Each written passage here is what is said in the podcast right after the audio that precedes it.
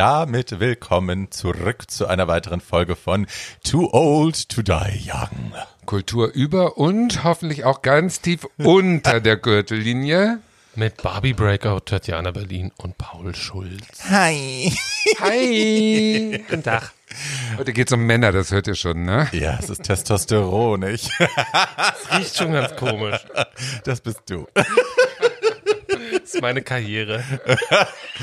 Welche? Sie stinken alle, es ist uns auch egal. Ja, es wir geht um Männer. Es ist so ein schwieriges Thema. Wir haben uns wirklich einen Brocken vorgenommen It's heute. funny, isn't it? Also wir haben wirklich Probleme mit Männlichkeit. Wir haben total Probleme. Wenn du dich jetzt identifizieren müsstest mit irgendeinem, äh, äh, mit irgendeiner männlichen Rolle, Barbie, aus irgendeiner Serie, würde dir das leicht fallen? ähm, ich bin ja bin großer Friends-Fan. Ich habe äh, Friends religiös geschaut, als ich es irgendwann auf Englisch entdeckt habe, weil auf Deutsch ging es nicht für mich. Ähm, und da ist dann auch immer die Frage, bist du Chandler, bist du Joey oder bist du Ross? Und ähm, ich wurde das irgendwann mal in einem Interview gefragt und habe kurz überlegt, habe ich gesagt, I'm ugly naked guy. das ist der Typ aus dem Nachbarapartment, der irgendwann mal süß war und dann wahnsinnig zugenommen hat und jetzt sehen sie ihn nur noch als den nackten, dicken Mann aus dem Nachbarapartment. Das bin ich zumindest für meine Nachbarn, glaube ich. Ich wüsste jetzt gar keinen Mann, weil ich mich immer mit den Frauen in den äh, mit den Frauenrollen identifiziere. Von Alexis Carrington, Morel Colby bis sonst wohin habe ich eigentlich immer die Frauen, äh, die ja, die ich sein möchte. Und bei Männern würde ich jetzt vielleicht bei Will and Grace Will sagen, Ja. weil der nah irgendwie an mir dran ist als Mann. Ja. Das könnte höchstwahrscheinlich so, das ist so mein Level. Äh, wünschen würde ich mir das Arschloch von Queer as Folk in der englischen Version. ne? Geld, dicken Schwanz und ein Selbstbewusstsein, was sich aus beidem speist. Ja. Das würde ich mir für mich wünschen, habe ich aber nicht. Du Und hast doch insofern, einen dicken Schwanz. ja, aber das ist nicht, ich, die, also da kommen wir ja hoffentlich gleich, wenn es um Männlichkeit geht. Wir sind schon mittendrin. dieses, äh, dieses Selbstbewusstsein aus großen Schwanz alleine, das Ja. ist nicht meins. Ja, true. Und insofern Will. Ich sag Will. Okay. Mitten in der Männlichkeit, das kann man jetzt auch wieder missverstehen. ähm, aber äh, also die Figur, mit der ich mich in den letzten zehn Jahren, glaube ich, seit ich diese Serie zum ersten Mal gesehen habe, immer identifiziert habe, ist Starbuck aus Battlestar Galactica. Oh. Ähm, äh, und Starbuck war ja in der Originalfassung der Serie, die Ende der 70er mit diesem Blechkanistern produziert worden ist, ein Mann und ist in der neuen, fantastischen und sehr viel besseren Version eine Frauenrolle. Und Ah. äh, äh, mit der habe ich mich immer identifiziert, weil die war äh, blond, breitschultrig und eigentlich immer sehr wütend und ich dachte, that's me. Da passt auch gut Sammy Joe rein. Sammy Joe aus dem Oh. alten Denver war eine Frau und im neuen Denver ist es ein Typ. Ist Sammy Joe nicht ist- Dallas? Nee. Nee, Denver. Sammy Jones ist Heather Denver, Locklear war Denver, das, ne? Genau, Heather Ah, Locklear. ja, toll. Und jetzt ist es ein schwuler junger Mann. Really? In der neuen Verfilmung, die so schlecht ist, dass ihr sie nicht gucken braucht. Wirklich How nicht. Tennessee Williams. Ganz schlimm. Amazing. Ich hätte ja schön gefunden, wenn das wieder Heather Locklear gespielt hätte. Ja, ich glaub, nee, die ist, die ist ja noch schlimmer durch als alle anderen. Die ist ja richtig durch. Die ist leider so durch. Die war so hübsch äh, mit ihren Katzenaugen und jetzt ist das ein Wrack. Wie Pamela Anderson. Ich habe übrigens auf deinen Tipp, Barbie, hast du in einer der letzten Folgen das Roast von äh, Pamela Ja. Anderson, äh, das habe ich geguckt. Ist der wegen, geil? Wegen der von Golden Girls, Dorothy. Und äh, das ist wirklich, das ist ein, ein Autounfall in Zeitlupe, äh, den man da auf vielen Ebenen bewundern kann. Aber ist B. Arthur da nicht toll? Super ist sie da. Sehr- Aber am schönsten ist diese, dein Idol. Courtney Courtney Love. Love. Die, die ist Ergreifend, ja oder? ohne Worte. Und das Schlimmste ist, und da muss ich die Amerikaner bewundern, ich würde mich ja nicht ums Verderben da hinsetzen und mich roasten lassen. Ich Ja. würde das nicht tun. Ich würde mich so schämen für mich selber, wie diese Pamela Anderson, die ja dauernd nur Peniswitze über ihren Geliebten da, über diesen. Gitarristen und über Sexvideos. Ja. Ich würde mich so schämen, das würde ich doch nicht ins Fernsehen tragen. Na, sie hat das für Peter gemacht damals, also für die für die Menschenrechtsorganisation, äh, Tierrechtsorganisation, weil sie ja überzeugte Veganerin ist, meine ich, und sich ständig für die einsetzt. Und ich glaube, so machen das viele, ne? Dass das quasi Also es gibt auch The Roast of Donald Trump. Das kann man, wenn man seinen Seelenheim mal so ein bisschen in der heutigen Zeit wiederherstellen will, kann man sich das angucken, wie er einfach eine Stunde lang jede vorstellbare Form von Dreck über Donald Trump äh, Und er Trump mag das so gerne und er kann so gut damit umgehen. Und er mag das so gerne und sitzt schon und man sieht schon, wie er innerlich äh, irgendwie die Lagerlisten schreibt Cancelled, für alle cancelled, Beteiligten. cancelled. Aber wahrscheinlich waren die Ratings gut und damit ist alles wieder legitimiert. Sein Erfolg. genau, sein Erfolg. Okay, also es geht, erzähl mal, worum es geht heute. Ja, wir haben uns vorgenommen, äh, nachdem wir schön über Frauen gesprochen haben in der letzten Folge, sprechen wir dieses Mal auch mal über Männer, auch wenn uns das ein bisschen schwer fällt, äh, sprechen wir über Männer, die wir entweder bewundern für ihr Lebenswerk oder die wir besonders abscheulich finden oder vielleicht auch wieder beides. Vielleicht gibt's da auch wieder eine Schnittmenge, ähm, aber das werden wir jetzt erörtern. Ähm, ich mache mal gleich den Anfang mit einem meiner absoluten Idole. Äh, ich habe lange, also ich bin ja ne, als, als Kind durchaus auch äh, queer, weird aufgewachsen. Ich habe mich ja oder sehr früh auch schon als Mädchen definiert, eine Zeit lang. Ähm, und habe natürlich androgyne Männer immer wahnsinnig spannend gefunden, aber habe tatsächlich relativ wenige gekannt tatsächlich, weil die hier in den Medien nicht so stattgefunden haben und habe dann äh, erst als ich in Berlin war durch einen damaligen Freund von mir ähm, jemanden kennengelernt, äh, den der mich bis heute nachhaltig, äh, der mich geflasht hat, beeinflusst hat und den ich sehr bewundere nach wie vor, Pete Burns. Die Rede ist von Pete Burns, dem Leadsänger von Dead or Alive. Ähm, alle, ich glaube, jeder Mensch kennt You Spin Me Around. Das war die größte Single, die äh, Dead or Alive je hatte, der größte Erfolg. Den musste er bis zu seinem tragischen Ende immer wieder singen, obwohl er es gehasst hat. Aber so ist das dann manchmal. Ähm, Pete Burns wurde 1959 geboren in Cheshire. Äh, wuchs aber in Liverpool auf. Ähm, die Mutter war tatsächlich eine traumatisierte deutsche Adlige mit jüdischen Wurzeln. Also die ist aus dem Krieg geflohen äh, über Wien.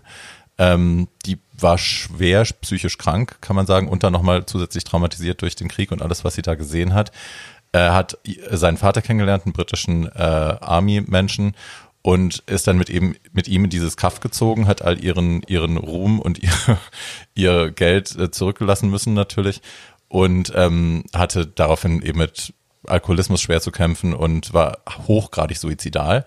Äh, und Klein Piet wurde in diese in diese seltsame Familienkonstellation hineingeboren. Und der Vater war, glaube ich, viel nicht zu Hause und er war halt mit der Mutter daheim. Und die Mutter hat äh, nach wie vor gesoffen und hat ihn aber so sein lassen, wie er sein wollte. Und hat ihn auch nicht zur Schule geschickt. Also der war immer mal so ein paar Tage da und dann ist er wieder zu Hause geblieben und die haben dem Vater nichts gesagt und er ist einfach, war mit Mutti zu Hause und konnte sich frei tanzen so und sie hat seine kreative Ader wahnsinnig unterstützt, er hat die Wände im Haus voll gemalt und dann haben sie zusammen Literatur gelesen und äh, den Plastikblumengarten im Vorgarten gepflegt und so. Also sind sehr weird, wenn man sein Buch, er hat eine Autobiografie geschrieben, die heißt Freak Unique, wenn man das liest, das ist schon sehr weird, aber irgendwie auch toll und da versteht man auch diese Selbstverständlichkeit, die er hatte bis zum Ende seines Lebens, dass er sich für seine Androgynität und für seine Weirdness nie entschuldigt hat und sich auch nie weird hat. Also er hat sich das nie aufzwingen lassen von der Gesellschaft, dass er sich weird fühlen muss, sondern das war immer mit so einem, ja, so bin ich halt. So. Und da war, also es ist ganz toll, dass man Kinder auch mit so einer, mit so einer Prägung in die Welt schicken kann, ne? dass man, dass das gar nicht imprägniert ist in einem, dass man anders ist als die anderen, sondern er hat sich, glaube ich, als besser gesehen, weil er einfach näher an sich dran war. Ja, und äh, der hat dann, also wie gesagt, immer sich schon auch sehr weiblich angezogen und war immer sehr weird und ist dann ähm, nach Liverpool, also musste die Mutter ganz oft vor dem Selbstmord retten. Also er kam ganz oft, wenn er irgendwie au- draußen unterwegs war, kam nach Hause und dann steckte die mit dem mit dem Kopf im Ofen oder äh, furchtbare andere Dinge und das war ja, es war glaube ich ganz ganz schlimm. Er beschreibt sie trotzdem als die beste Mutter der Welt. Er würde nichts tauschen wollen ähm, und fängt dann an, in Liverpool bei Probe Records zu arbeiten. Das ist so ein Plattenladen gewesen, der damals sehr wegweisend auch war. Man muss sich vorstellen, das ist alles vor dem Internet, das ist vor TMZ, es ist vor, äh, bevor man Leute wie uns im Fernsehen hatte sehen können. Und das war halt so, da war er der Star. Also er hat, äh, er war bis über die Grenzen Englands hinaus bekannt als der Angestellte in diesem Recordshop, weil er Leute so schlecht behandelt hat. Der hat, wenn er die Musik, die die gekauft haben, wenn er die Scheiße fand, hat er die Platten hinterhergeschmissen und hat sie beleidigt. Ähm, dann hat er hat sich das Netz so ein bisschen erweitert. Er hatte Freunde, die waren ähnlich wie er und er ist äh, immer weiter, ist berühmter geworden in seiner Szene. Da Courtney Love unter anderem war eine Weile ja auch in Liverpool und hat da, ähm, also da gibt's lustige Stellen im Buch, wie sie sich, wie er sie beschreibt und auch sie hat ihn später öfter mal beschrieben. Äh, die waren sich nicht grün, aber irgendwie war da so ein Freak erkennt den anderen, also eine gewisse Achtung war da und ähm, er wollte eigentlich nie singen. Er hatte an Musik nur so an der Seite Interesse. Er hat dann aber eine Band gegründet, die hießen erst Nightmares in Wax und später wurde sie dann eben, haben sie sich umbenannt 1980 in Dead or Alive und haben so, naja, so ein bisschen Punk-Pop-Synthi-Kram gemacht, was damals halt so, was halt viele Leute gemacht haben. Ähm, den ersten Hit hatten sie mit That's the Way I Like It, das ist eine Coverversion 1984.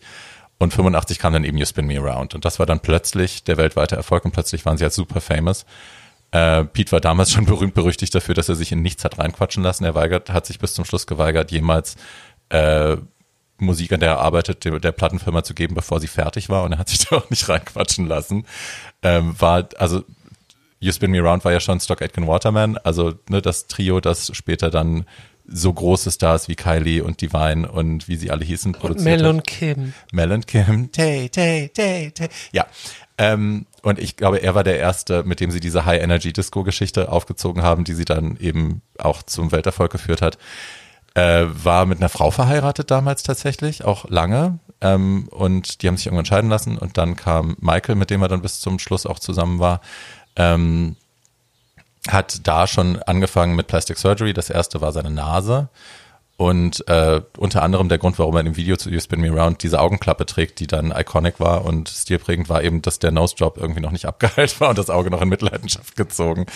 Dann hat er sich die Zähne machen lassen und dann äh, kam immer mehr dazu. Also er hat im er hat irgendwann später auch gesagt, sein, er sieht sein Gesicht wie sein Wohnzimmer, da räumt man ja auch ständig mal um, wenn einem irgendwas nicht mehr gefällt. Und er wollte sich diesen Schuh auch nicht anziehen, dass das irgendwie, dass er eine Persönlichkeitsstörung hat oder dass das krank ist. Er hat das sehr abgeklärt gesehen. Darf ich fragen, wenn, wenn der so selbstbewusst aufgewachsen ist und so in, mit sich im Reinen war, warum dann diese, dieser Wunsch nach äußerlicher Veränderung? Ist das denn Gender, äh, also will er das Geschlecht wechseln? Nee, gar nicht. Also Pete hat sich deswegen, läuft er hier auch unter einen Mann. Also er hat, Pete, Pete hat bis, bis zum Schluss immer gesagt, nein, er ist ein Mann. Er will sich auch nicht mit Ski ansprechen lassen, hat er keinen Bock drauf.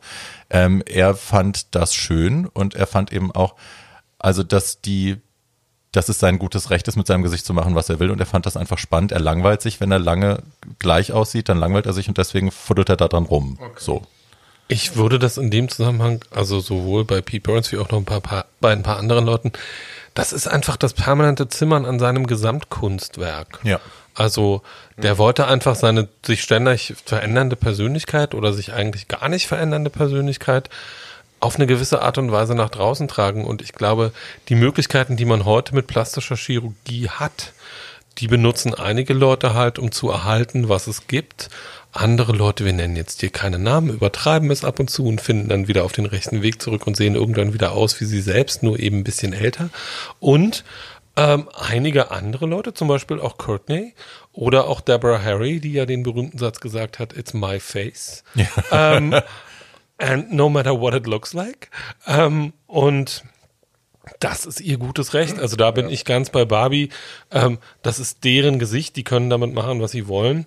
Ähm, die zwingen ja, also es ist ja, hat ja nie irgendwas Missionarisches. Sie sagen ja nicht irgendwie, ich gebe euch jetzt vor, wie ihr alle auszusehen Und alle habt. sollen das machen, überhaupt Und alle sollen nicht. das machen, sondern das ist ja einfach nur, ich möchte das machen und wenn du dazu irgendeine opposit äh, äh, konträre Meinung hast, kannst du mich übrigens mal gepflegt am Arsch lecken. Und das Ja, finde eigentlich super, eigentlich toll, ne? Wenn Ja, fand ich auch. Also noch mehr Selbstbewusstsein äh, Beweis sozusagen. eine Selbstbestimmtheit auch zu, also dann in späteren Jahren, wo das teilweise relativ grotesk war, was mit seinem Gesicht passiert ist.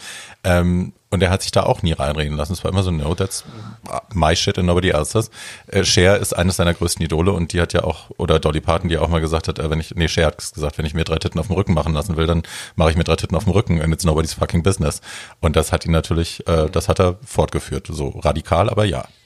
Ähm, er hatte, du wolltest was sagen, Paul? Ich wollte auf Big Brother kommen. Ja, ja, da kommen wir noch hin, da kommen wir natürlich noch hin. Ähm, war, also die, der, der Stern quasi war am Risen in UK mit You Spin Me Around und so und dann äh, kam die AIDS-Krise und die nächste große Single, die sie auskoppen wollten, war Brand New Lover, äh, wo es darum geht, dass man eben, wenn der eine Mann ausgedient hat, man sich den nächsten sucht. Und äh, das passte natürlich überhaupt nicht in das relativ moralische Verständnis der heterosexuellen Welt von Homosexualität in dem, in dem Jahr.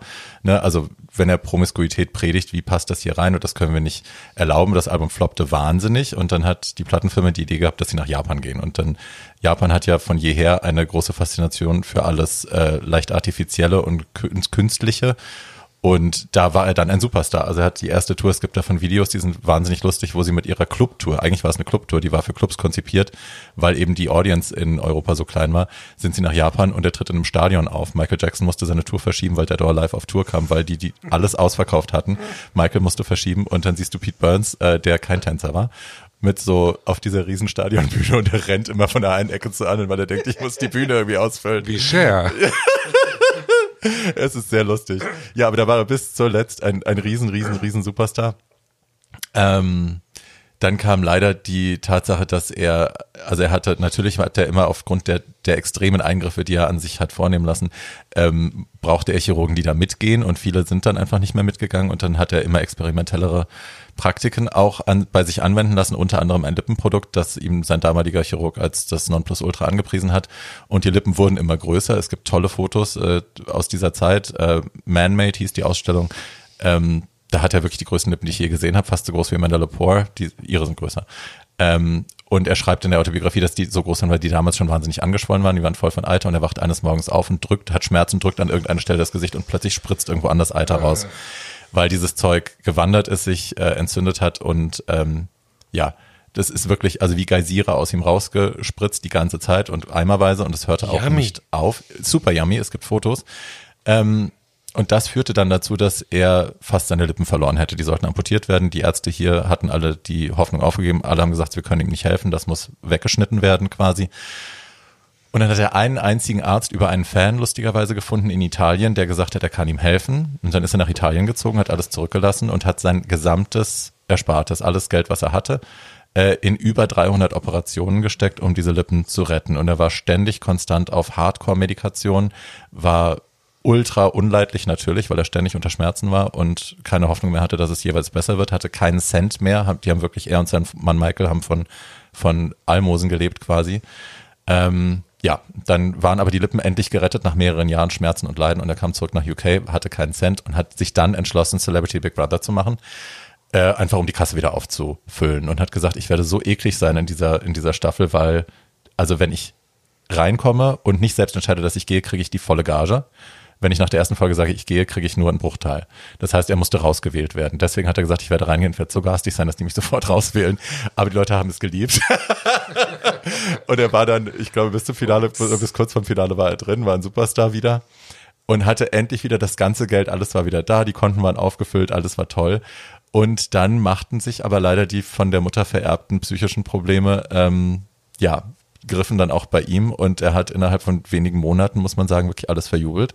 Die ganze Kohle, mehrere hunderttausend Pfund, waren alle wieder weg. Ähm, die Ehe stand äh, auf der Kippe. Ähm, der musste, war mehrmals im Knast, der war in der geschlossenen Psychiatrie, weil er auch seinen Mann angegriffen hat. Also ähm, ja, dunkle, dunkle, dunkle Zeiten für ihn und auch für seine Ehe.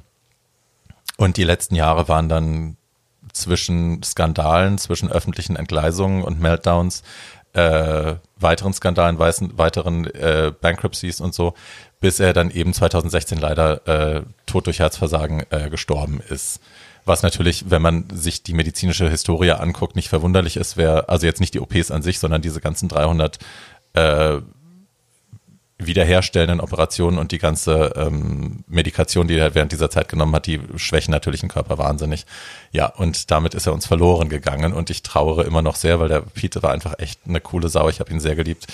Die Musik, also er war kein großer Sänger, er war kein großer Songwriter, es war alles immer ein bisschen billig und ein bisschen over the top, aber sie war, er war in sich einfach so ein Trailblazer und ein, ein, ja, ich liebe ihn, liebe ihn, liebe ihn werde heute das Video wieder gucken und mir ein paar Bilder angucken. Ich bin inspiriert. ja, Herr Burns ist ein Idol, ganz mhm. zu Recht. Paul. Soll ich weitermachen? Ja, weil ja. ich habe auch so einen so ein, so ein Paradiesvogel, das wäre zu viel nebeneinander. äh, ja, ich weiß gar nicht, ob mein, äh, ob der erste Kerl, äh, den ich für den Rest meines Lebens lieben werde, äh, ein Paradiesvogel ist. Er hat sich, glaube ich, Zeit seines Lebens immer so gesehen. Äh, relativ bekannter Name, hinter dem vielleicht nicht alle die Geschichte kennen, Robin Williams. Oh. Wir zeichnen diese Folge äh, am Tag nach dem äh, Jahrestag seines Todes auf. Hm. Äh, Robin Williams ist 2016 äh, gestorben. Er hat Selbstmord begangen, äh, weil er eine Stoffwechselerkrankung hatte, die als Parkinson diagnostiziert worden war, aber Louis Buddy war, also Eiweißablagerungen in seinem Gehirn, die dazu geführt haben, dass seine letzten beiden Jahre keine schönen waren.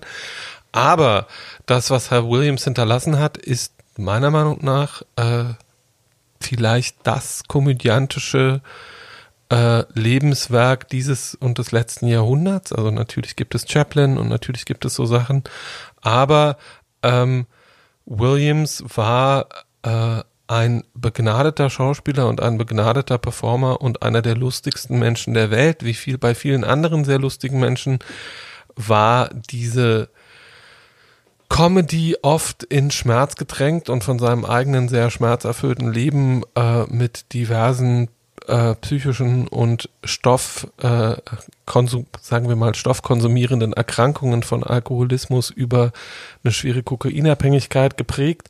Aber der war Zeit seines Lebens trotzdem immer ein sehr fröhlicher Mensch. Seine beiden besten Freunde, das sagt vielleicht mehr über ihn, als man irgendwie illustrieren könnte, waren Billy Crystal und Whoopi Goldberg, hm. mit denen er 80 Millionen Dollar in zehn Jahren für die amerikanische Obdachlosenhilfe gesammelt hat. 80 Millionen. 80 Millionen wow. Dollar.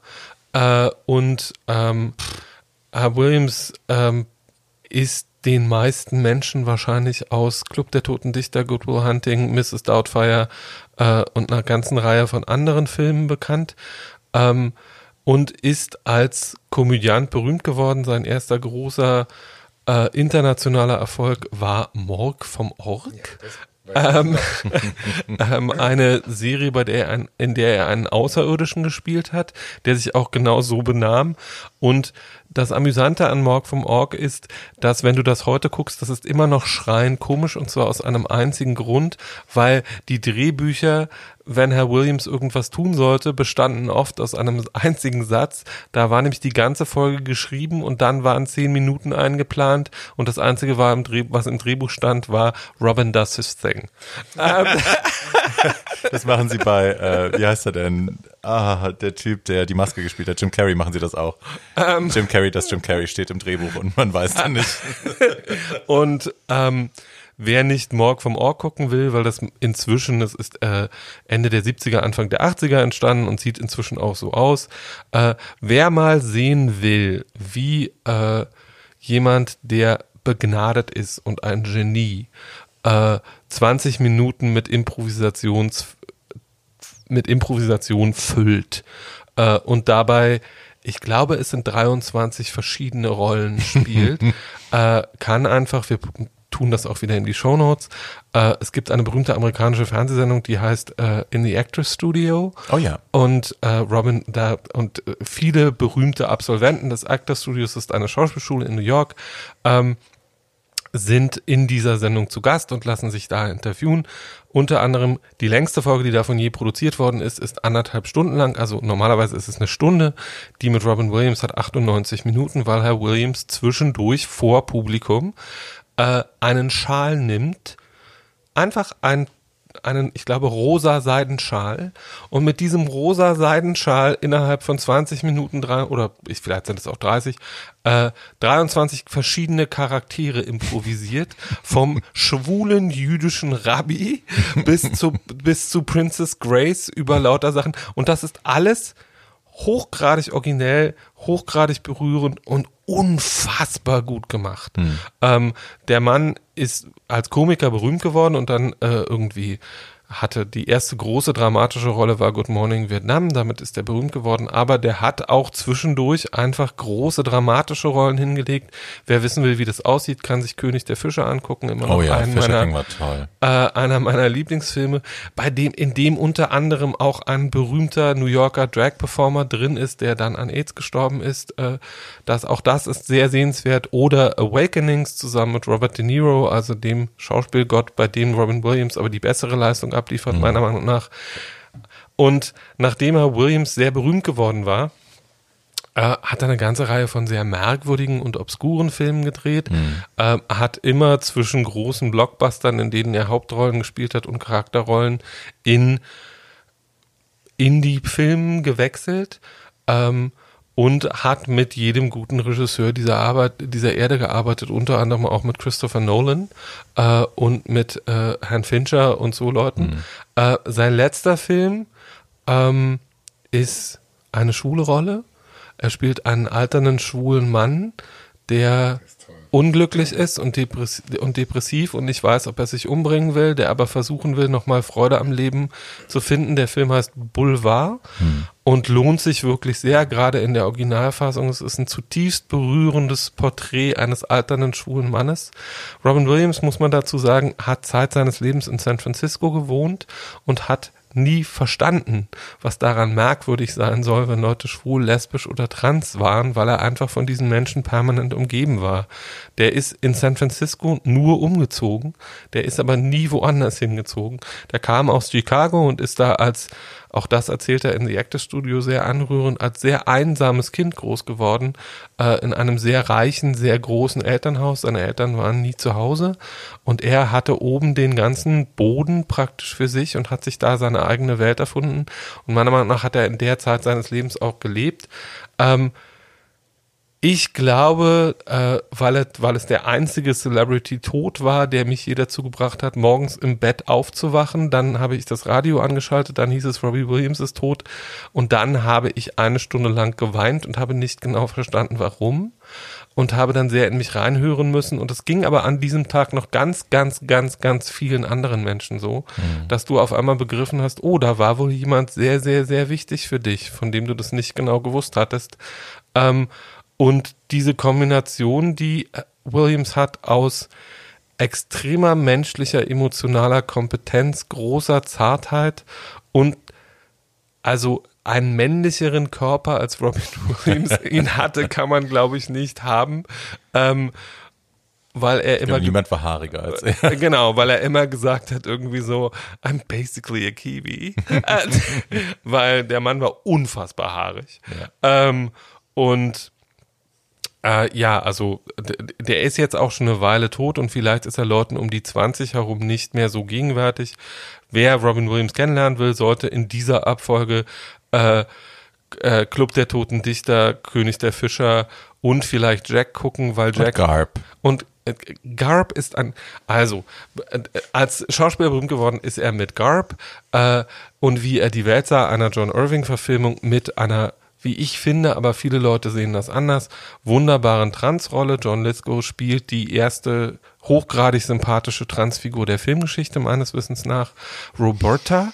Ähm, und äh, das war ein durchschlagender Erfolg und unter anderem auch der Durchbruch von Glenn Close, die dafür für ihren ersten Oscar nominiert wurde. Mhm. Und Garb kann man nach wie vor sehr gut gucken, weil der zwar Anfang der 80er gedreht worden ist, aber ganz viel von dem, worüber wir heute reden, sexuelle und geschlechtliche Selbstbestimmung, geschlechtliche Identität, das Verhältnis von Mütter zu ihren Söhnen und emanzipierte, selbstbewusste Frauen, äh, aber äh, auch in einer ich sage jetzt mal freundlich, deformierten Vorstellung von Feminismus, äh, mhm. an der die Hauptfigur zum am Ende stirbt, mhm. äh, viele Diskussionsthemen schon drin hat, über die wir heute fast mehr als 30 Jahre später noch sprechen.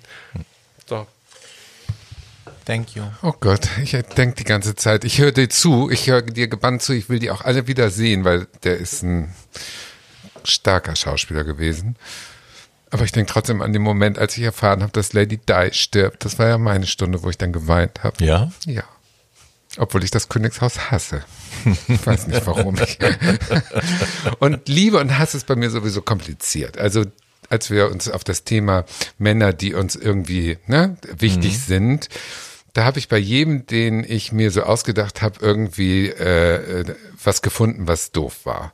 Und äh, umgekehrt auch. Ich finde auch ganz schreckliche Leute, finde ich irgendwie klasse. Und das ist alles ähm, schwierig und kuddelmuddelig heutzutage, finde ich, da ähm, eindeutig Stellung zu beziehen. Also als Beispiel, sage ich jetzt mal zwei in einem sozusagen, ähm, ein Mann, den ich eigentlich ablehne, ist ähm, Joseph Schreibvogel, den uh? Insidern bekannt unter dem Namen Joe Exotic. Ach so. Großkatzen und ihre Raubtiere. Das ist dieser Tiger Joe, dieser Verrückte, der auf Netflix da berühmt wurde mit seiner, mit seiner Serie, mit dieser Doku-Serie Tiger King oder Tiger Tiger? King, Tiger Tiger, King. King. Großkatzen und ihre Raubtiere. Der Typ, dem da dieser Zoo gehört. Also ihr wisst höchstwahrscheinlich alle, Ja, von ja, wem ja, ich rede.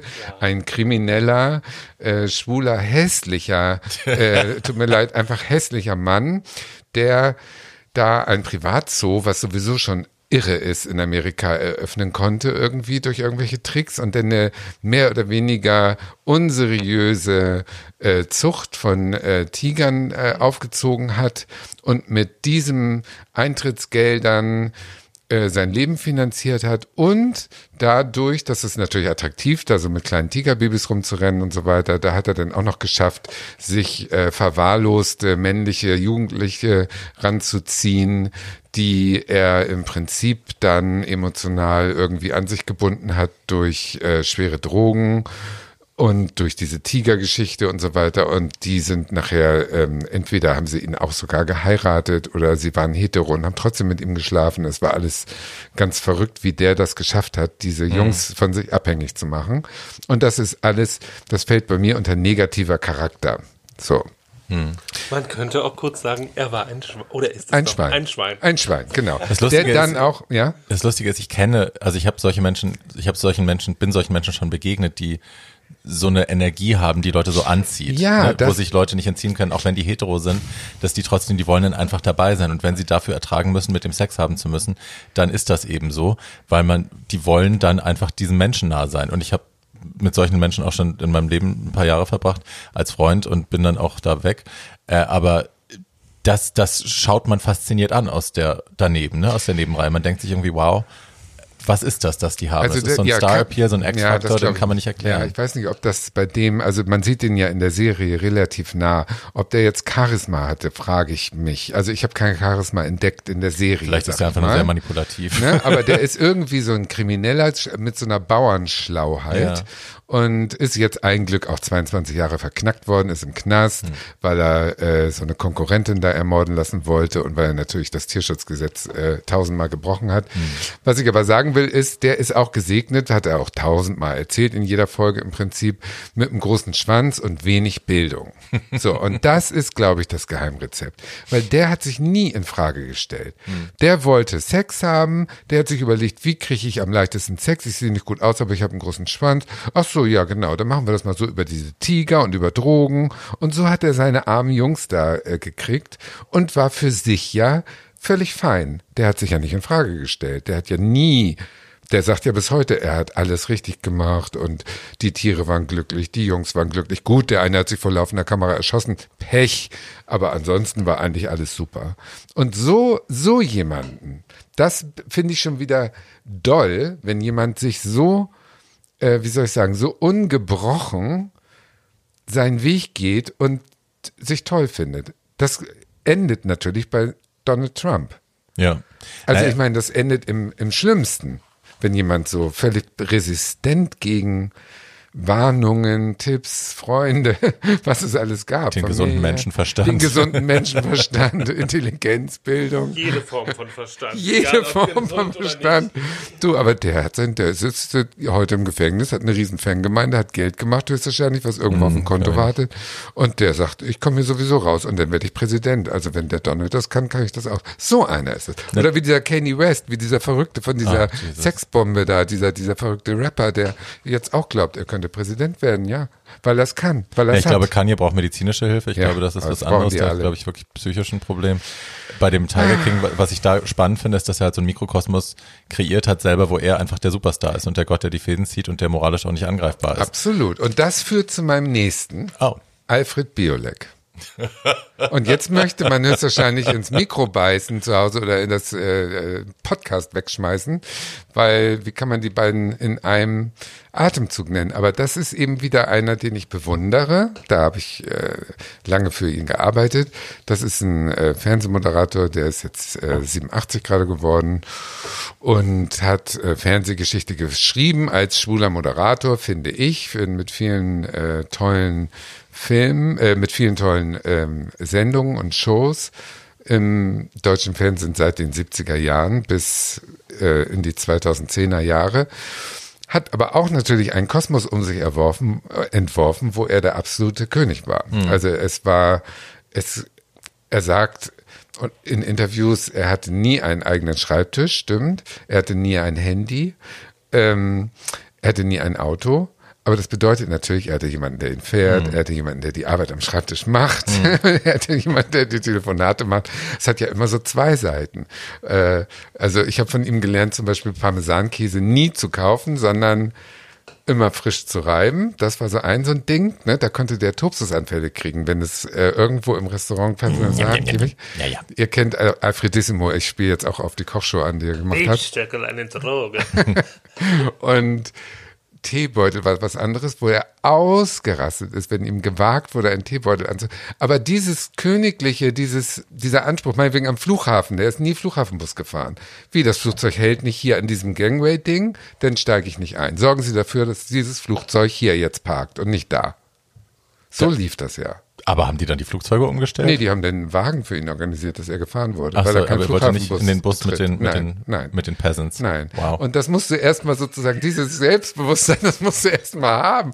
Und das finde ich also irre. Und das wurde dem auch nicht in die Wiege gelegt. Er wurde geboren, äh, auch 34 äh, in der Tschechoslowakei, in mhm. ein erzkonservatives sehr strenges äh, Elternhaus. Der Vater war Anwalt und Burschenschaft und Rechts und so, oh, wow. weißt du, also die waren richtig streng, sind dann nach dem Krieg nach Stuttgart gezogen und er war schon 52 ganz früh in Amerika. Das war ganz prägend, dass er ein halbes Jahr da als Stipendiat in Amerika war und die amerikanische Lebensart überhaupt mal so, das hast du in Stuttgart da in so einer konservativen hm. kirchlichen Familie hast du es nicht gehabt und auch keine Bilder gehabt im Fernsehen.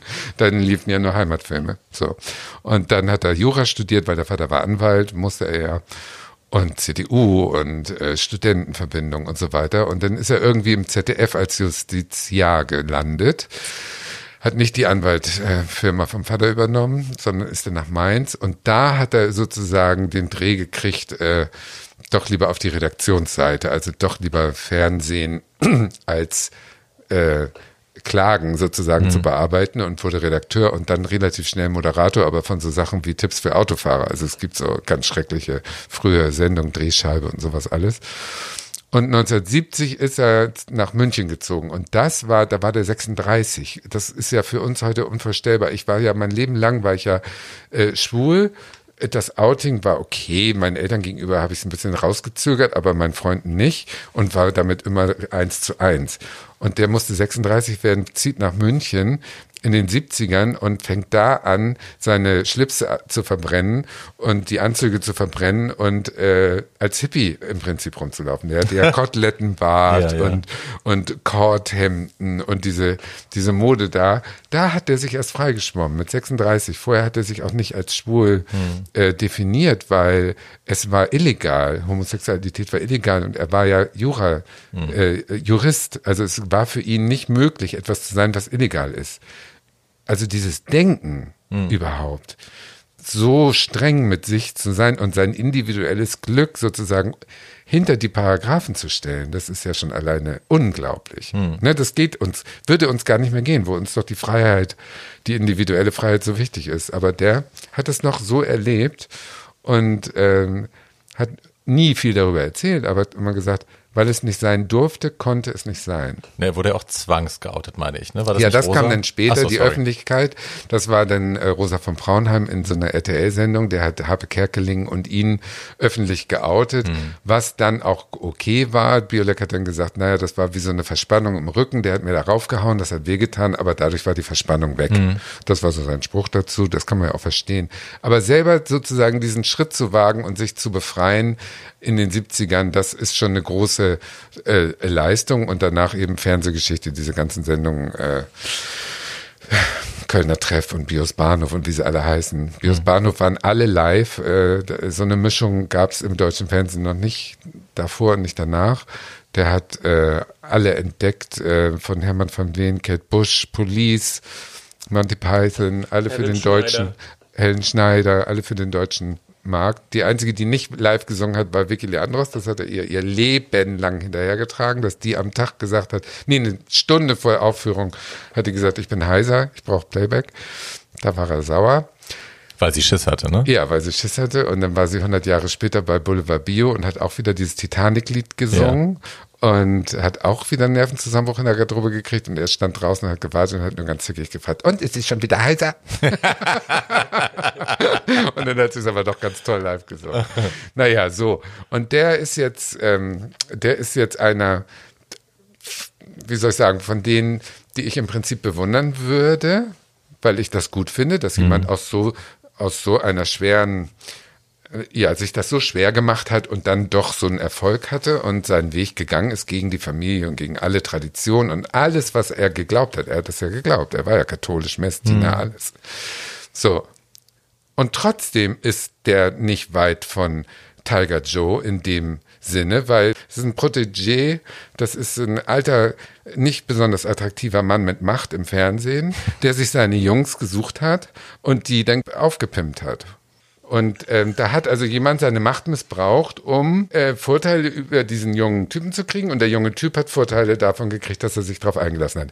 Ich finde, das ist nicht gut. Also generell, wir können ja völlig, ob wir jetzt Walter Sedelmeier nehmen oder Fassbinder oder äh. Luchino Visconti mit Helmut Berger. Es ist immer dasselbe. Es sind ganz tolle Männer, die äh, wichtige kulturelle Sachen geschaffen haben. Barry Humphreys, wen auch immer ähm, und die trotzdem doch äh, sich verrannt haben in, in, in diesem, äh, wie soll ich sagen, in ihrer Machtblase. Äh, Ego-Zirkus, ja. In ihrem Ego-Zirkus und die, die dadurch einfach auch Schaden bei anderen Personen angerichtet haben. Und das ist bei Männern mehr als bei Frauen, finde ich, in meiner Wahrnehmung. Das kann aber falsch sein.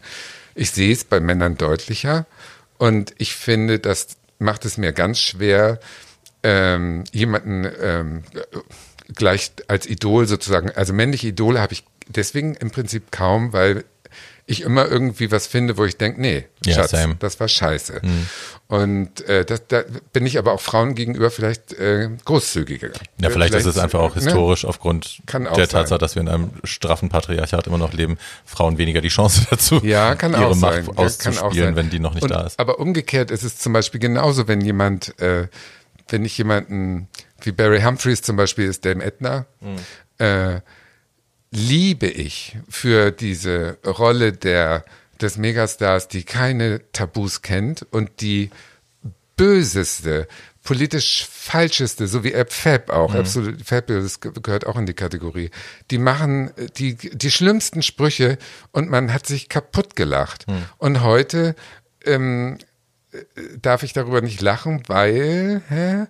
Naja, aber es ist ja, also zu AppFab ist ja ein großer Unterschied. AppFab sind ja on-screen zwei Personen, die eben Sachen sagen, die nicht politisch korrekt sind, aber dahinter Ja, stehen aber- ja Autorinnen, die das so nicht meinen. Doch, doch, Bei die- Barry die Humphreys halt- ist es ja tatsächlich so, dass äh, der auch out of drag und in privaten Interviews furchtbar transphobe Dinge sagt. Ja, aber die Autorin von AppFab ist, Jennifer Saunders? Ja, ist die, die dies auch spielt. Also die hat sich ja die Ja, ja, aber das ist ja Dialoge trotzdem eine Rolle, die sie schreibt und spielt. Das ist ja nicht ihre Also ich persönliche glaube, Ansicht. ich glaube, der um mal meine Two Cents dazu zu geben, ich glaube, der große Unterschied zwischen Dame Edna und äh, äh, AppFab ist, AppFab ist ganz offensichtlich Fiction. Ähm, das ist irgendwie sind zwei komplett ausgedachte Figuren, die nicht in der realen Welt leben und die Dinge tun, die auch in der realen Welt so nie stattfinden könnten. Und Dame Edna ist eine in der realen Welt agierende Kunstfigur. Das ist ein großer Unterschied ähm, und mit der realen Welt agierende Kunstfigur und hat deswegen, also irgendwie zur Verteidigung von, von AppFab nochmal so viel. AppFab ist nie frauenfeindlich, sondern ähm, diese Figuren werden immer gefeiert in all ihrer Absurdität und Abgedrehtheit. Diese Figuren werden nicht als Vorbilder in die Welt gestellt und gesagt, so solltet ihr auch leben. Aber was Jennifer Saunders da macht, ist, sie hat sich zwei Figuren ausgedacht, an denen sie rasenden Spaß hat, die natürlich Klischees sind, aber ähm, an denen solche Dinge wie Schönheitswahn und Alkoholsucht und äh, Kinder aufziehen und allgemeines äh, und äh, das ist ja eine zutiefst, zutiefst, zutiefst intelligente Satire, die da vorgeführt wird. Und das, was Barry Humphreys da gemacht hat, ist sich eine Figur ausgedacht, die ja dann zum Beispiel auch in Ellie McBeal äh, in eine fiktionale Welt eintauchen kann, aber die erstmal als Realität verkauft werden soll. Die Realität eines ähm, ausgedachten Superstars heißt aber doch, dass sie dann sagt, ich kenne Königin Elisabeth persönlich. Das ist doch die einzige Realität, die, die, die doch auch ausgedacht ist. Ich bin da ganz, ich bin da ganz bei dir. Natürlich ist der in seinem Kont in seinen Kontexten ist die Figur natürlich ausgedacht. Aber wenn du eine Figur 25 Jahre lang mit der realen Welt interagieren lässt, dann äh, also da reibt sich dann auch irgendwann die reale Welt in diese Figur rein. Und das ist so ein bisschen wie mit anderen großen Performern. Ähm, also da noch eine Trennung vorzunehmen und zu sagen, äh, Dame Edna kann etwas sagen, was Barry Humphreys nicht meint oder umgekehrt, ist für mich jedenfalls relativ schwierig. Ja, ich finde auch generell, das ist, also das ist ja auch eine Diskussion, die wir hier in Berlin momentan ein bisschen führen müssen. Ähm, wenn es Applaus gibt, das auf sich persönlich als Privatperson zu beziehen, wenn es Kritik gibt, zu sagen, das war aber meine Kunstfigur. Das geht nicht. Das geht einfach Das nicht. geht nicht. Aber dass die Kunstfigur mit Sachen kommen kann, die, die ich jetzt nicht sagen will, also dass Tatjana Sachen sagt, die äh, äh, zugespitzter sind und provokanter sind als das, was ich als Mann sagen würde, da, das ist doch so. Das ist schon so. Ich, trotzdem finde ich, dass Also auch da die Diskussion durchaus okay ist, jetzt zu gucken, okay, was dürfen Kunstfiguren denn noch Ja. sagen, weil auch da fühlen sich Leute einfach angegriffen offen. Also ich hatte das, ich hatte die Diskussion neulich mit Little Britain, äh, wo mir Zum eine Transfrau Beispiel. gesagt hat, sie, sie fand das als Kind, als Kind, das sich bewusst ist, sie äh, ist im falschen Körper geboren und sie ist eine Transperson, fand sie das wahnsinnig transphob und hat sich immer angegriffen gefühlt und beschämt gefühlt und hat sich auch nicht getraut, sich zu outen, weil zu Hause so laut darüber gelacht wurde, wenn diese Serie an war. Für mich war das so, was, aber warum Little Britain ist doch toll. Um, but I can see Ja. their point. So, ich Ja, kann ich auch. durchaus verstehen, warum das schwierig ist. Ich fand den, ich bin das einzige, der einzige Schwule im Dorf. Ja. Ich war der einzig Schwule im Dorf, aber ich Mhm. habe mich schlapp gelacht. Wenn Dame Edna in, im Hamburger Schauspielhaus ähm, war ausverkauft und im vierten, auf, in der vierten Reihe saß ein Farbiger und äh, die, die Sessel waren dunkel. Die Farbe der Sesselbezüge waren dunkel. Und dem Edna fängt an, ihr Programm stört plötzlich und sagt, oh oh, wo ist mein Management? Ich, ich äh, trete hier nicht auf, es ist ja nicht ausverkauft, da ist ja ein leerer Sessel. Heute würde man zucken, zuckt man. Damals hat das gesamte Schauspielhaus und ich inklusive, wir haben uns totgelacht, inklusive des Farbigen, der auf diesem Platz saß. Ja. Also Ja. Lisa Limpanelli ist ja auch so eine, Bianca Del, also Insult Comics is one thing.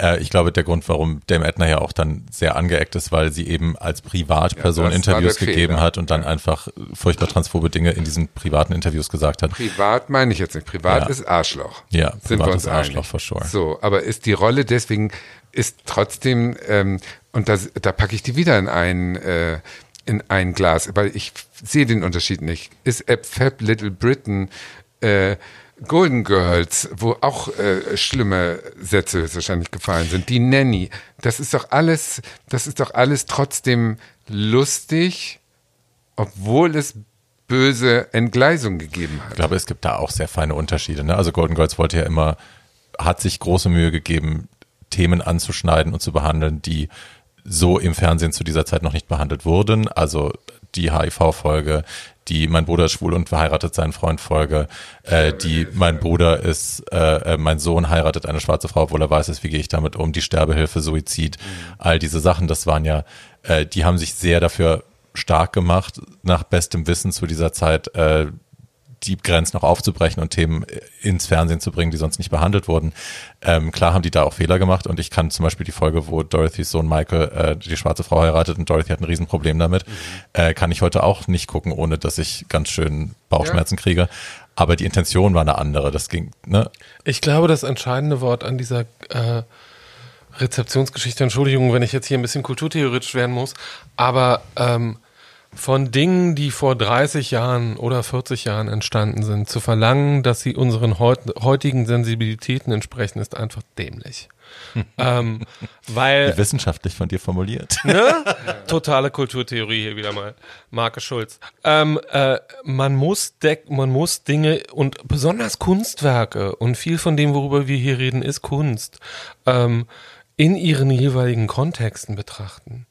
Äh, und man muss auch, man muss dann persönliche Äußerungen auf einer bestimmten Ebene äh, auch in ihren persönlichen Kontexten betrachten.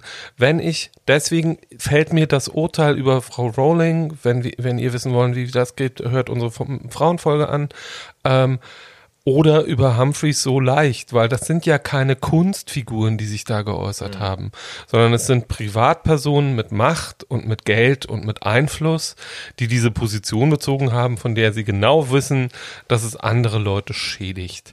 Ähm, und irgendwie mir heute bestimmte Themen, also wenn ich heute äh, guck mal, wer zum Essen kommt, angucke, sitze ich auch da und mir kräuseln sich die Fußnägel. Aber das ist eine 60 Jahre alte Diskussion, die da geführt wird, die ich in ihrem jeweiligen Kontext betrachten muss und von der ich nicht verlangen kann, dass sie meinem heutigen Wissensstand entspricht. Und die ich nicht verbieten möchte, weil ich bin nicht dafür, Dinge, die wehtun, zu verbieten, sondern also jedenfalls, wir reden jetzt nicht über die Umbenennung von, Spra von Straßen oder irgendwie sowas. Das sind mhm. historische Entwicklungen, die einfach stattfinden. Das ist auch vernünftig und richtig und soll so sein. Aber wenn wir über Kunst reden, äh, wo höre ich dann mit dem Verbieten dann auf? Jemand fühlt sich mit Francis Bacon unwohl, also muss Francis Bacon abgehängt werden? Oder äh, Kunst ist immer der persönliche Ausdruck eines Verständnisses der Welt, die in ihren jeweiligen Kontexten und zu ihren jeweiligen Zeitpunkten wahrgenommen werden muss. Ähm, und ich kann von einem Humor hat auch immer was mit Zeitgeschichte zu tun. Also wenn ich nicht weiß, äh, dass es den Hitlerfaschismus gegeben hat, kann ich den großen Diktator von Chaplin nicht in den richtigen Kontext stellen. Nicht, dass Dame Edna der große Diktator wäre, das möchte ich jetzt nicht gesagt haben. Aber wenn ich mir 35 Jahre alte Showformate mit Dame Edna angucke, muss ich die, muss ich als jemand, der Kunst rezipiert, und auch das ist große Fernsehkunst, in der Lage sein, das unabhängig von Humphreys jetzigen Äußerungen beurteilen zu können. Und nicht zu sagen, ich kann mir das nur angucken, angucken, wenn ich reflektiere, was der 35 Jahre später gesagt hat. Das glaube ich nicht. Ich glaube das nicht, sagen wir aber natürlich so auch als Menschen, die selber nicht trans sind oder nicht schwarz sind oder die Ne, die ich bin aber viele andere. Von dem Sack, auf den draufgeschlagen wird, nicht so wahnsinnig viel damit zu tun haben und auch schon eine relative äh, Weiterentwicklung der Gesellschaft erleben konnten, was schwulen Kontext angeht. Also es wird sich öffentlich nicht mehr über Schwule lustig gemacht. Ähm, Ach doch. Im Fernsehen, ohne dass da Leute aufschreien. Das ja, das ist wahr. So. Ähm, also, ne, wenn jetzt, ja, das kann man alles so sehen und ich gebe dir da auch zu großen Teilen recht, aber wenn wir jetzt mal annehmen, äh, sie würden sich jetzt entscheiden, Little Britain wieder in Heavy Rotation, weil das irgendein Sender aufgekauft Natürlich hat, äh, im Abendprogramm oder im Vorabendprogramm zu zeigen, so dass Leute, die davon nicht. betroffen sind, diese Microaggressions jeden Tag ertragen müssen, ohne dass das in irgendeinen Kontext gesetzt wird, finde ich das nicht in Ordnung. Ich kann diese Position durchaus nachvollziehen. Ich kann nur als irgendwie, ich bin, ich bin nicht trans, äh, und ich bin keine Frau, ich bin aber viele andere Sachen, an denen mhm. man mich öffentlich hängen könnte, wenn man das wollte. Ähm, und ich kann da nur sagen, ähm, ich habe, vielleicht ist auch das aus einer privilegierten Position entstanden, ähm, ich habe inzwischen einfach als jemand, der in den, sieb in den frühen 70ern geboren ist, inzwischen weit über 40 ist ähm, und durch solche netten Sachen wie die AIDS-Krise durch musste, äh, eine relativ dicke Haut ähm, und, und beurteile Dinge danach, ob sie wichtig sind oder nicht. Ähm, und viele und habe übrigens in den letzten 46 Jahren auch gelernt, dass man wahrscheinlich nicht ohne jedes Unwohlsein durchs Leben kommt. Ähm, also irgendwie, es gibt in Englisch diesen schönen Satz, Pain is certain, suffering is optionary. Ähm, und ähm, irgendwie der Anspruch, schmerzfrei durch mein Leben kommen zu wollen, sorry, das ist mir zu, äh, das ist mir zu erfahrungsarm. Das geht nicht, sondern ähm, irgendwie das hier ist eine, äh, it's a school for living. And, und irgendwie das bedeutet, dass man mit großer Wahrscheinlichkeit durch die eine oder andere Sache durch muss.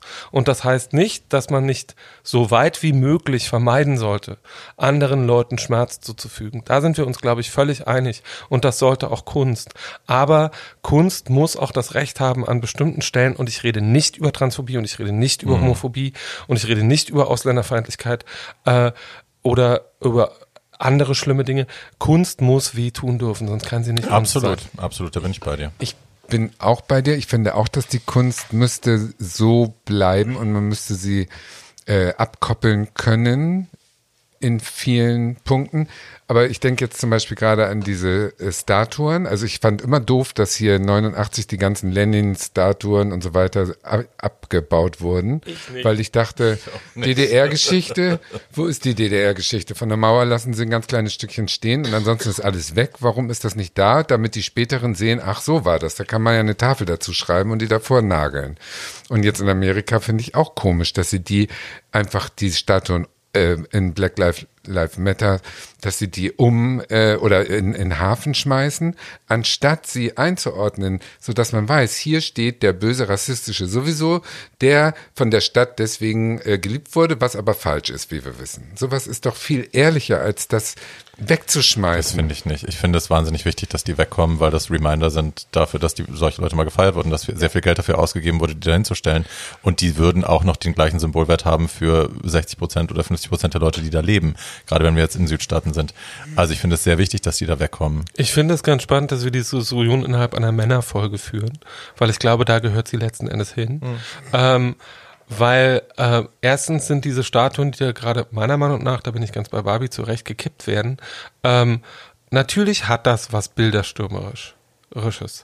Das heißt aber nicht, dass jede, Bilder, jede Bilderstürmerei automatisch falsch ist, hm. ähm, sondern vielleicht ist es auch nur, und so sehe ich das, die akkumulierte Wut und der dahinterliegende akkumulierte Schmerz einer ganzen Menschengruppe, der sich da jetzt mal Bahn bricht und sagt, so jetzt, und zwar genau jetzt, ist auch mal Schluss. Also wenn das symbolisch gemeint ist und die, die wieder rausholen in zwei Jahren und sagen, jetzt stellen wir sie in einen Extrapark und machen eine Ausstellung über böse Rassisten, die hier gefeiert wurden, bin ich ja wieder deiner Meinung. Meinung, aber Kunst, hast du gerade selber gesagt, Kunst sollte eigentlich ähm, bleiben als Zeit, Werkzeuge. Ja, wenn es denn, wenn es denn Kunst ist und nicht die Verherrlichung einer längst vergangenen That Zeit. Äh, aber dann kannst That du auch part. sagen, du, äh, Michelangelo hat kleine Jungen missbraucht, also äh, zerschlag den David, der Allegedly. Ich mein, man soll ja nicht immer mit der, mit der bösen Nazi-Keule kommen, aber ähm, würde, wie würdest du das denn fühlen, wenn hier Hitler-Dinger noch umstehen würden oder Hakenkreuze überall?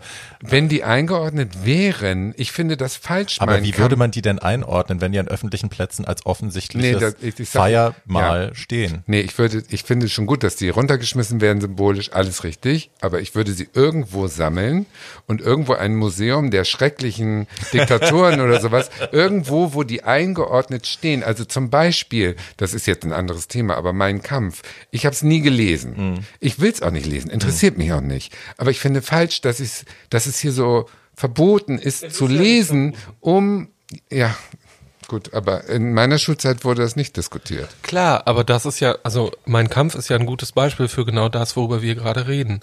Mein Kampf war jahrelang in Deutschland verboten und zwar sehr zu Recht. Und zwar aus dem einzigen und meiner Meinung nach sehr nachvollziehbaren Grund, dass zwei Gefahren bestanden. Nämlich erstens die Überlebenden des Holocausts oder der anderen Grausamkeiten, die die Nazis so angerichtet hatten, wollten nicht, dass das in deutschen Bücherregalen stand. Und zwar aus gutem Grund äh, weil es Anschlussmöglichkeiten gab ähm, und weil das eine große, große Form des Schmerzes produziert ist, produziert hätte. Äh, und die zweite Gefahr war, der Schoß war fruchtbar noch, aus mhm. dem das kroch.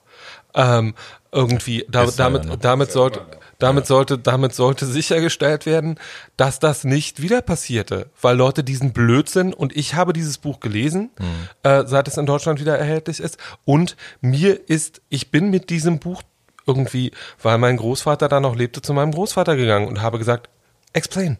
Hm. Äh, irgendwie, das hier ist reiner Unsinn. Hm. Explain.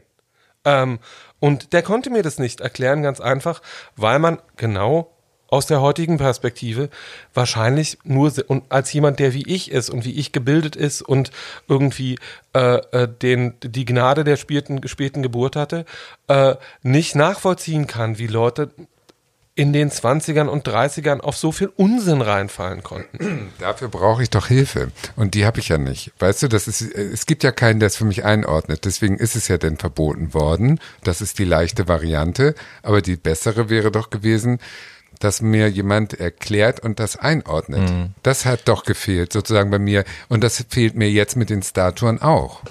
Ich fand, also da kurz, ja, ganz bitte. kurz dazu, äh, vielleicht ist es einfach so, ähm, vielleicht brauchen bestimmte unfassbare Verbrechen, die Menschen aneinander begehen. Der Holocaust ist eins, Sklaverei ist ein anderes. Äh, beide haben ihre Wurzeln in Rassismus.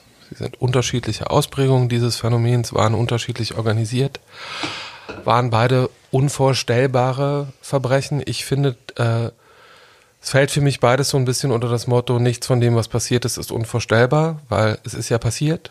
Also können wir es analysieren und betrachten. Und aber bevor wir es analysieren und betrachten können, muss den Opfern ähm, dieser Geschehnisse mhm. äh, die Zeit und der Raum gegeben werden, dass sie das, was schlimm ist an diesen Dingen, vernarben lassen können. Ihnen muss Gerechtigkeit widerfahren. Und das, was gerade in den USA passiert, ist nicht Gerechtigkeit, sondern das, was in den USA gerade passiert, ist ein wiederholtes irgendwie. Es gab Rodney King, es gab diverse andere Dinge, es gab Massaker an Schwarzen äh, und äh, all das hat es hat nie hat irgendwie es gab äh, Männer, die mit Maschinengewehren in schwarze Kirchen gegangen sind und Dutzende von Menschen getötet haben.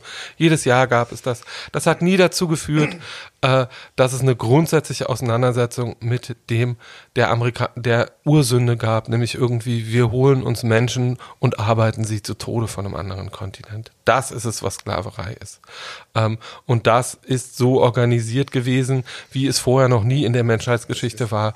Und diese, solange das nicht solange Menschen nicht Gerechtigkeit widerfahren ist und sie das Gefühl hatten, sie sind jetzt einigermaßen gleichgestellt und POC sind das in Amerika einfach nicht. Das ist nicht so, sondern Rassismus ist eine alltägliche Erfahrung und solange man die noch machen kann, haben diese Menschen das Recht, jedes Bauwerk dieser Welt zu, äh, äh, zu demolieren. Das ist mir völlig verständlich.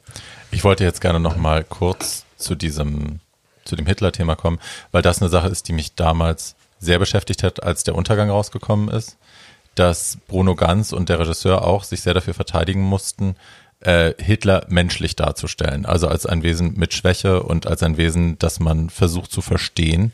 Und das war eine Riesendiskussion. Also es gab mehrere Talkrunden dazu und es wurde sehr hitzig diskutiert. Und das, also ist, der Vorwurf war, dass man Hitler nicht vermenschlichen darf. Der muss Monster bleiben. Der muss unverstanden bleiben quasi. Und das finde ich wahnsinnig falsch. Also ich, ich finde es irrsinnig falsch. wichtig auch und deswegen ja. fand ich diesen Film auch so wichtig, dass wir ein bisschen verstehen lernen, wie es entstehen kann und wie dann, wenn es soweit ist, also bei im Untergang hat mir von der Entstehungsgeschichte nicht viel mitbekommen, aber wie dieser Mensch eventuell getickt hat und was ihn dazu bewogen hat, so zu reagieren, wie er reagiert. Und ich glaube, nur dann können wir auch das effektiv in uns besser beobachten und auch in unseren Nachbarn und um den Menschen um uns herum besser beobachten und die Entstehung sehen. Genau, das ist genau das, äh, da sind wir genau wieder an einem ähm, Konsens, dass die dieses zum Monster machen ist die einfachste Lösung, mhm. ne, weg.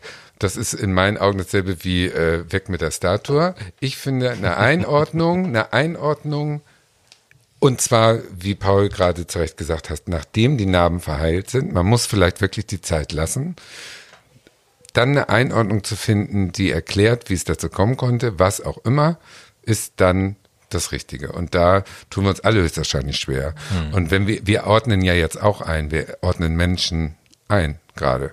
Ne? Wir ordnen ein Männer, die wir gut finden oder die wir doof finden.